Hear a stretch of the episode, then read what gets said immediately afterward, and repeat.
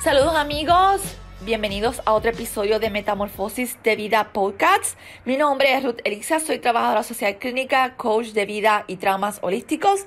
Soy facilitadora del proceso de sanidad, integración y entendimiento de las emociones este, este, notas de salud mental es brindar a la comunidad información verídica, validada desde expertos y no desde cualquier persona que hable desde su opinión. Y es bien importante porque la desinformación en temas de salud mental, más que nunca, aun cuando estamos en la era de la información, la gente sigue eh, regando este tipo de mitos y y nunca crecemos como cultura y sociedad porque no nos damos el espacio de educarnos en algo tan importante como la salud mental. Y hoy mi invitada, siempre traigo un invitado, en el día de hoy es la licenciada María Teresa. Ella es consejera profesional licenciada en Puerto Rico y vamos a estar compartiendo un tema con ustedes pertinente que es acerca de los estigmas. So, María, bienvenida. Hola, gracias Ruth por la invitación y saludos a todos y todos que te siguen en, la, en tu plataforma virtual. María, cuéntanos un poquito rápido qué haces, a qué te dedicas y para entrar de lleno al tema. Ok, pues acá en Puerto Rico yo tengo oficina en San Juan, estamos justo frente al Parque Luis Muñoz Rivera, me encuentran en las redes sociales como consejera PR, así que ahí me pueden buscar si alguien quiere información para citas.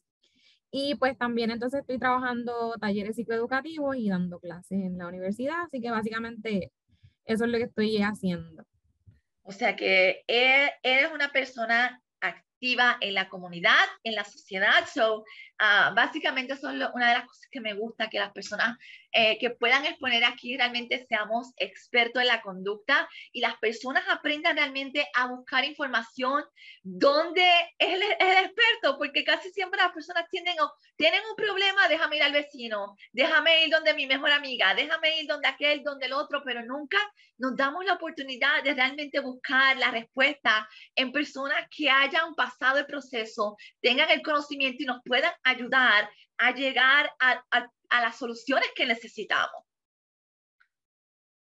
Sí, y yo creo que ah, un poco como retomando eso que acabas de decir, cuando uno está buscando respuestas, no necesariamente va a escuchar lo que quiere. Y yo creo que eso también es importante tenerlo en cuenta cuando uno va a ir a un proceso de ayuda. Porque precisamente muchas veces uno llega porque hay algo que está haciendo malo, hay algo que no te sale. Y de pronto entonces, ¿qué es parte del tema que vamos a hablar de los estigmas. Sí, es verdad, muchas veces, y esa es la parte que a la gente le choca, porque la gente quiere que le pasemos la mano muchas veces y le diga, mira, sí, el, embaje que estás haciendo está bien. Ah, sí, decisiones, las decisiones en tu contra, tu autosabotaje, eh, tu, tu, tu, tu auto-odio muchas veces está bien, sigue haciéndolo, este, vas por buen camino. Entonces, cuando uno como que le dice, espérate, párale ahí, la gente como que eso no es lo que yo quiero, yo quiero que tú me digas que lo que estoy haciendo está bien, no matter what. Sí, pasa, pasa. Entonces vamos al, tema de hoy. Hoy vamos a hablar de estigmas. Y María Teresa, ¿qué son estigmas? Pues mira, lo busqué como porque quería como compartir con ustedes una definición formal de qué es estigma. Y ah, lo primero que te sale es mala fama. Así que eso es como importante tenerlo en cuenta. Y esta me llamó mucho la atención porque dice marca impuesta con hierro candente, bien como pena infame o bien como signo de esclavitud. Y aunque no sea literal, ¿verdad? Que te están poniendo un sello como pasaba con las personas a las que esclavizaban. De ahí sale. Oye, es un sello, ¿verdad? Que llevamos este, socialmente hablando, el problemático a la problemática y así por el estilo. Ah, el loquito tiene, tiene está, está, loquito, tiene depresión, está, está loca, no le hable, o sea, no le puedes decir nada porque es bendito. Entonces, eso estigma es bien importante porque vienen muchas veces de mitos y sabemos que los mitos son cosas pues que se han de generación en generación se han contado estas historias y estas creencias se pasan, pero que no es algo que, que necesariamente es cierto. Como uno le dice, mitad cierto, mitad y verdad, a lo mejor era una verdad que le terminaron añadiendo al, al seguir contando la historia, ¿verdad? Algo que no es real. Y también hablar de las creencias. Y nuestras creencias, importante hacernos conscientes de ellas, porque hay creencias que ciertamente vienen de la cultura en la que crecemos, de nuestra familia, Eh, y también hay muchas creencias que vienen, llegan a nosotros de carácter religioso. Sobre todo lo vemos, ¿verdad? En países hispanos. Y como le digo yo, las cadenas familiares, que son estas creencias bien arraigadas que nuestras familias han ido pasando de generación en generación y no necesariamente son saludables. No, y yo, le, yo he estado hablando de eso en, en, las últimas semanas a la gente, o sea, tenemos que empezar a cuestionar nuestro sistema de creencias y no darlo por sentado. Y como, Completamente. O sea, ¿qué te está trayendo tu sistema? O sea, si tu sistema de creencias no te trae bienestar, salud, o sea, felicidad, si tú no tienes una vida balanceada en armonía, si tú no tienes relaciones saludables, si tú tienes una vida miserable económicamente, si tú te sientes miserable como persona, es hora de que te empieces a cuestionar tu sistema de creencias. Y que no es algo sencillo, porque cuando uno habla de creencias, es algo que tú has hecho tuyo, y que para ti como tú dijiste, correcto, la marca. Sí, para ti posiblemente es lo correcto o lo verdadero, y en realidad una de las cosas más poderosas que se dan en los procesos de ayuda es precisamente cuando logramos eh, identificar esas creencias que necesitamos deconstruir y las deconstruimos. Y construimos nuevas creencias, creencias que, como tú decías, que sean saludables a mi vida. A lo mejor eh, las creencias de mi mamá van a seguir siendo esas que yo tenía, que no eran saludables, y yo decido deconstruir esas creencias para mi bienestar y claro, no es sencillo porque vas a seguir escuchando a esta gente cercana, muy querida, que siguen apegada a estas creencias. Estás mal porque te estás yendo en contra de lo que es la norma en ese espacio. Así que no es tan sencillo, pero es posible hacerlo considerando nuestro bienestar, como tú bien decías.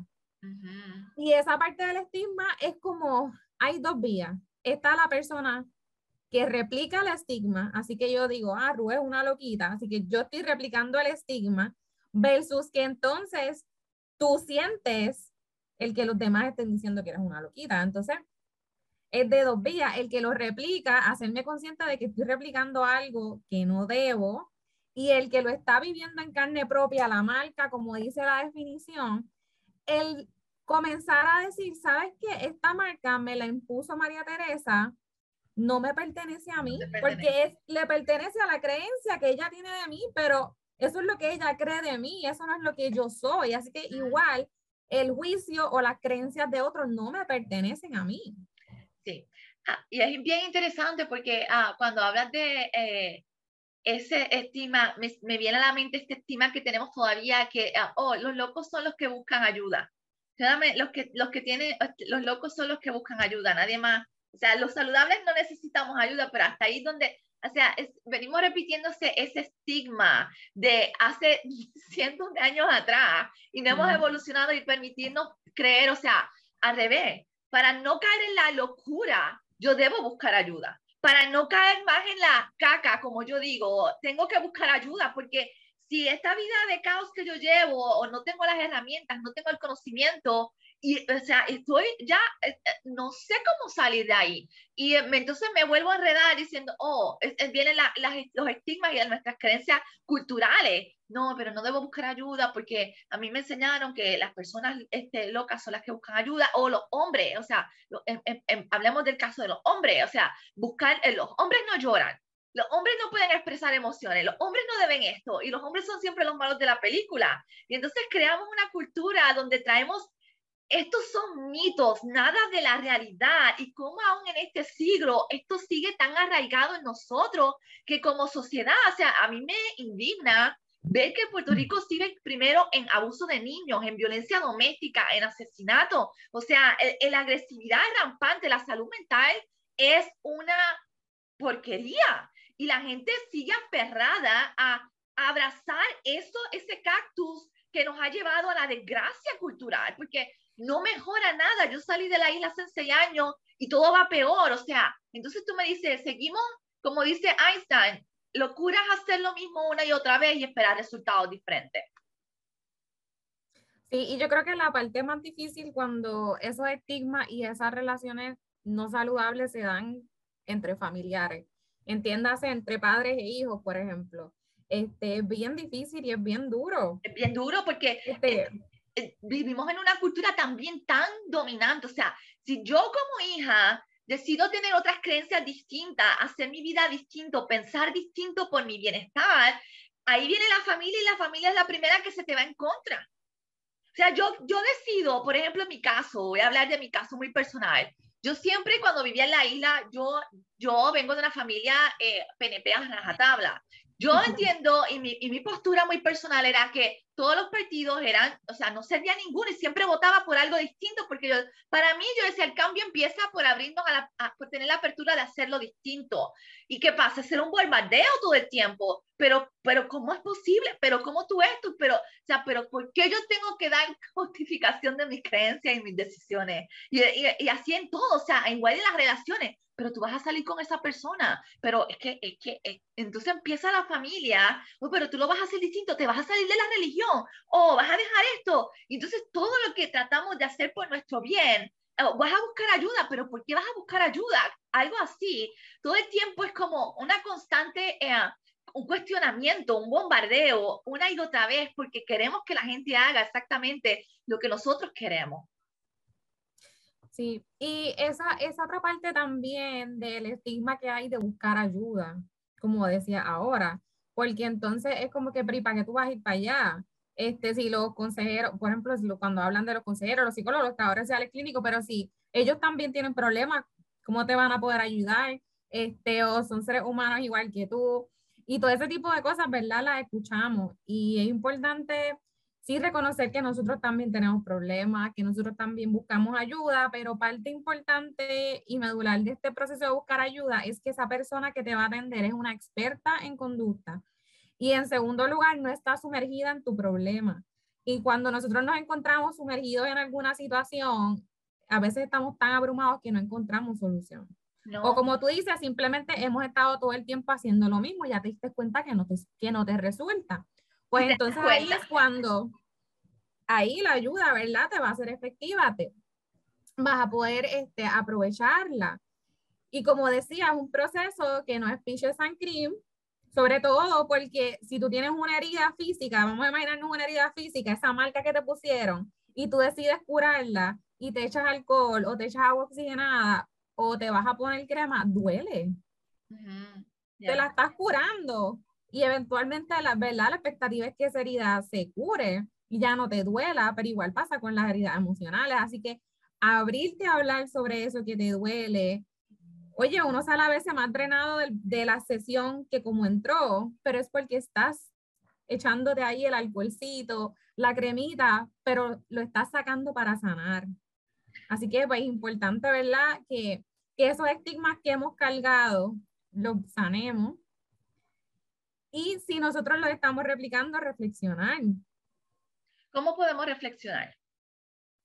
Pues mira, yo creo que primero tener mente abierta, porque si yo no tengo la mente abierta a que Ruth me diga, mira María, ¿tú crees que los boricuas tenemos mente abierta? Algunos tenemos mente abierta. Yo creo que lo importante es como esa reconocer que es importante tener mente abierta, porque fíjate que mi creencia y mi realidad de vida no es el universo entero.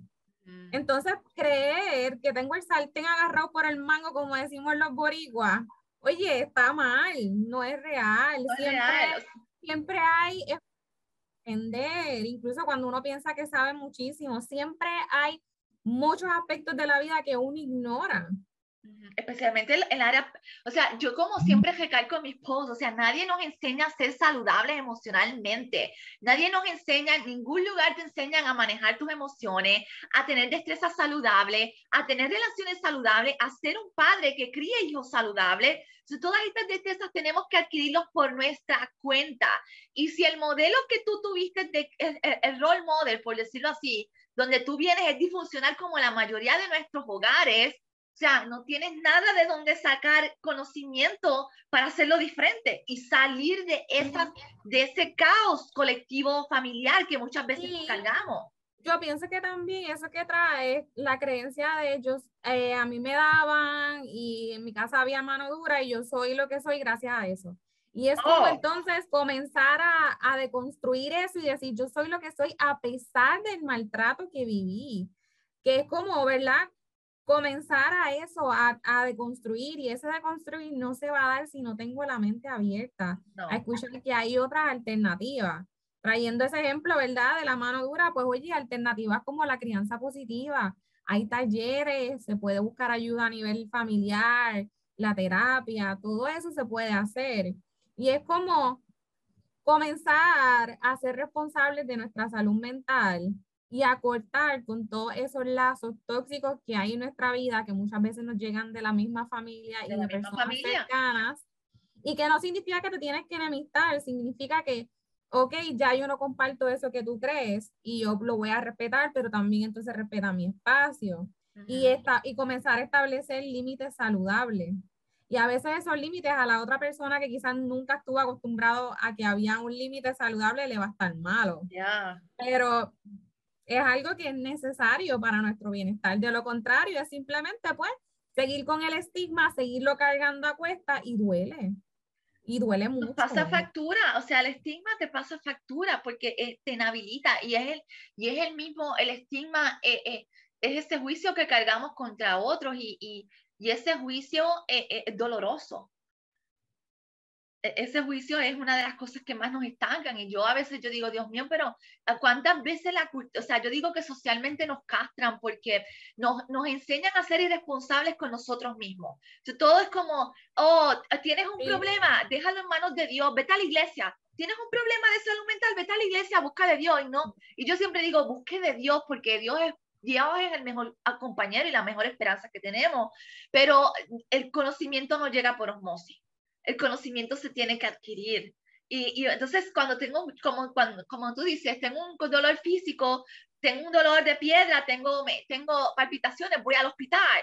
No me siento a esperar que Dios baje y me sane. De igual forma, tenemos que ser responsables con nuestra salud mental y los estigmas como este de salud mental tan grande que todavía tenemos es lo que sigue impidiendo que la gente busque ayuda. Por eso los casos de maltrato Mira, y algo como si fuéramos a hablar de lo bíblico, ¿verdad? Cuando habían personas que tenían padecimientos de salud mental, pues pensaban que estaban poseídas por un demonio. Y todavía tenemos personas que así lo creen. Este, tú, tú lo que tienes es el demonio de la depresión o el demonio de ansiedad. Y óyeme, no son demonios. Eso es como pensar que tiene que el dolor de piedra es un demonio. O sea, no es un problema de salud físico. Y acá estamos hablando ahora de los problemas de salud mental.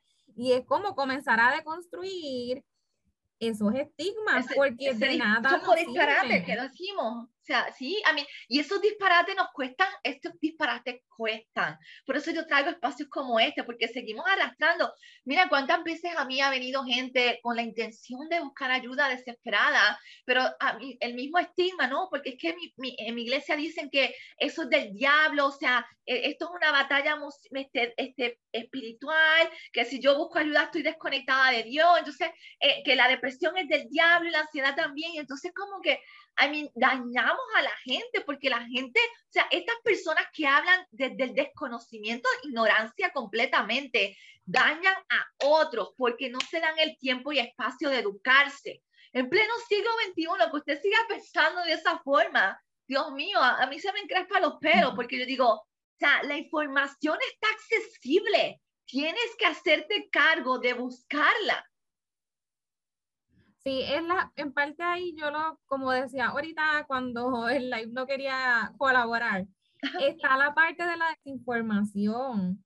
Entonces es a quien yo le presto el oído y muchas veces se lo prestamos a gente que meramente tiene la plataforma, o sea, el, el, los influencers, o sea, gente que tiene la plataforma y tiene muchos seguidores, entonces pues tiene el espacio de hacerlo, pero que no necesariamente esa información es información correcta. Simplemente son estigmas que se siguen replicando.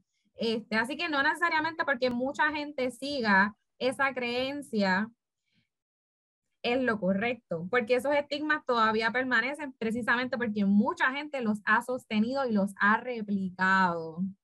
Y eso es importante tenerlo en consideración. Sí, I mean, eh, ¿cómo podemos identificar que estamos siendo bombardeados todavía de, desinformación. ¿Cómo podemos hacer una diferencia y comenzar a tratar de usar este foro eh, para que las personas comiencen a autocuestionarse y a, y a preguntarse, porque si, si no empezamos a vivir en la pregunta, ¿cómo, ¿cómo esto nos afecta? ¿Cómo podemos realmente salir de esto? Vamos a quedarnos siempre en la desgracia colectiva, porque estos estigmas son los que hacen que no crezcamos como sociedad.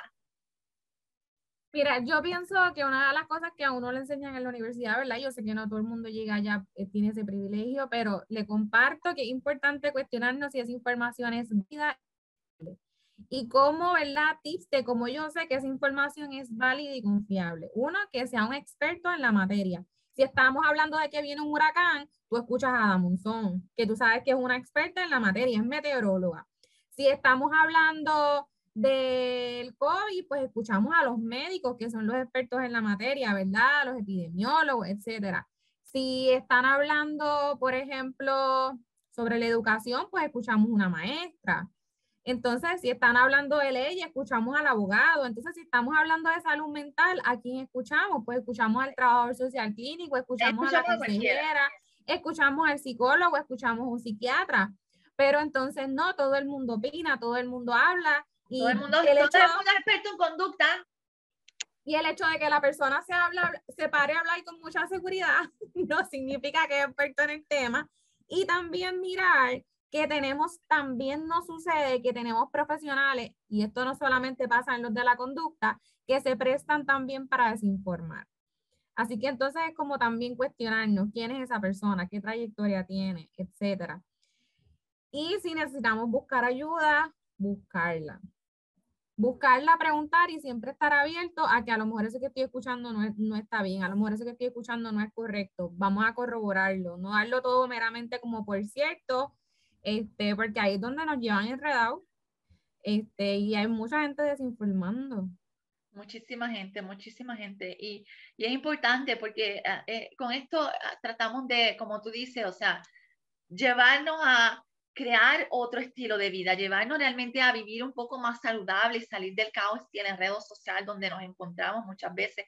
Y si no aplicamos esto, o sea, si seguimos abriendo nuestra, o sea, si no seguimos cuestionando de quién viene la información, que, cuánto conocimiento tiene esa persona en conducta, en, en, en, en, en neurociencia, en, en, los procesos eh, eh, reales del cuerpo, desde la biología, desde el conocimiento y no desde su opinión personal, porque esto lo que hace es que eh, enreda mucho más a las personas y no nos deja salir. Así que gracias María Teresa por compartir con nosotros este ratito. Este, espero que este video realmente y este tipo de temas les ayude a ampliar y su, su conocimiento y su ah, forma de ver la vida y pensar, porque realmente es para, para, para, nuestro bien como sociedad y colectivo. Así que María Teresa, muchas gracias por estar compartiendo este ratito. ¿Algo más antes de, algo más antes de irnos? Bueno, antes de irnos, me gustaría quizás hacerle la invitación de que si hay una creencia o algo que estás viviendo que te carga y te angustia, que te cuestione si tienes que seguir viviendo el resto de tu vida cargando esa angustia emocional, que no vale la pena y que sí puedes cambiarla y transformarla. Este, no es sencillo, no se dan una semana, pero son procesos que son posibles. Eso es así. Así que Aquí hablamos las expertas en conducta con ustedes y como yo siempre digo, mire, si yo eh, un momento en que yo como trabajadora social con más de 20 años tuve que buscar ayuda porque y todavía sigo buscando ayuda porque no tengo todas las herramientas y aunque las tengo para otro, a veces aplicármelas a mí es como que no las veo. O sea, no lo veo, sí que hay algo, pero no lo puedo ver en mí misma, no me puedo ver mis propios monstruos. Así que el, el buscar ayuda ha sido lo mejor que me he permitido hacer y es lo que me ha ayudado a cambiar radicalmente mi vida. Así que si usted quiere realmente darse la oportunidad de cambiar, no podemos crecer en soledad. eso no, no podemos. Así que dése la oportunidad de que este año sea el año para usted de cambio. Así que gracias María Teresa. Nos vemos amigos. Gracias por estar aquí. Bye bye. Gracias a los amigos de Metamorfosis Escuela de Vida por ser los auspiciadores de este episodio en el día de hoy.